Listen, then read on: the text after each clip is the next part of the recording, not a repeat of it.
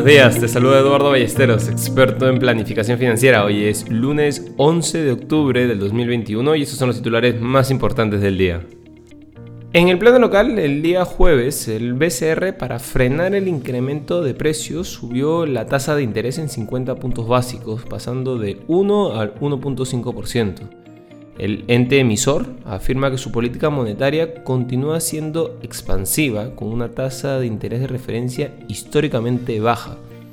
Pero, ¿cómo miden el incremento de precios? La tasa de inflación a 12 meses se incrementó de 4.95% en agosto a 5.23% en septiembre ubicándose transitoriamente por encima del rango meta por factores tales como el incremento de los precios internacionales de insumos alimenticios y combustibles, así como del tipo de cambio.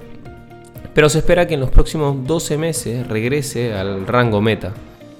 Por otro lado, en cuanto al mercado, el día de hoy se retoman las negociaciones luego del feriado del viernes sin embargo, el jueves tuvimos un pequeño rally donde el índice general subió un 5.5% y el índice selectivo un 5.04%. El dólar cerró por debajo de los 4.09 soles gracias al cambio de gabinete y un discurso moderado por parte del presidente Castillo.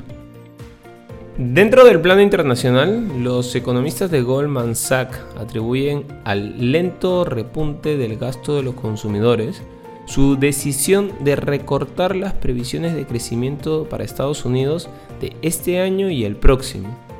Sin duda, hay pruebas que respaldan la opinión de que el consumidor estadounidense aún no ha empezado a funcionar a pleno rendimiento ya que los datos más recientes muestran que la confianza cayó a un mínimo de 7 meses en septiembre.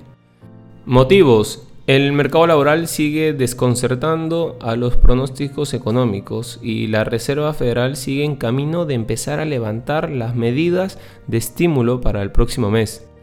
Todo ello sugiere que los mercados se mantendrán en guardia ante la volatilidad. Por otro lado, el aumento de los precios de la energía sigue siendo un lastre para la renta variable. Durante la noche, el índice MSCI de Asia-Pacífico subió un 0.7% ante los indicios de que la represión china de las empresas tecnológicas está disminuyendo, mientras que el índice Topics de Japón cerró con una subida del 1.8% gracias a la revocación de los planes de subir el impuesto sobre las plusvalías. En Europa, el índice Stock 600 bajó un 0.1, los futuros del S&P 500 apuntaron a la baja en la apertura y el precio del petróleo superaba los 81 dólares el barril. No queremos irnos sin mencionar que Merck ha solicitado la autorización de uso de emergencia en Estados Unidos para su comprimido destinado a tratar a los pacientes con COVID-19 de leve a moderada, lo que lo pone en camino de convertirse en el primer medicamento antiviral para la enfermedad.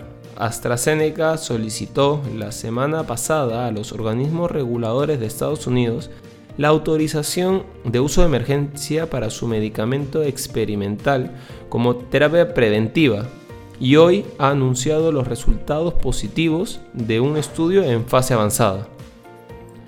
Inversiones al día llega gracias a New Road, la forma más inteligente de invertir en el extranjero. Contáctanos. Este es un espacio producido por Mindtech. Te deseamos un feliz lunes.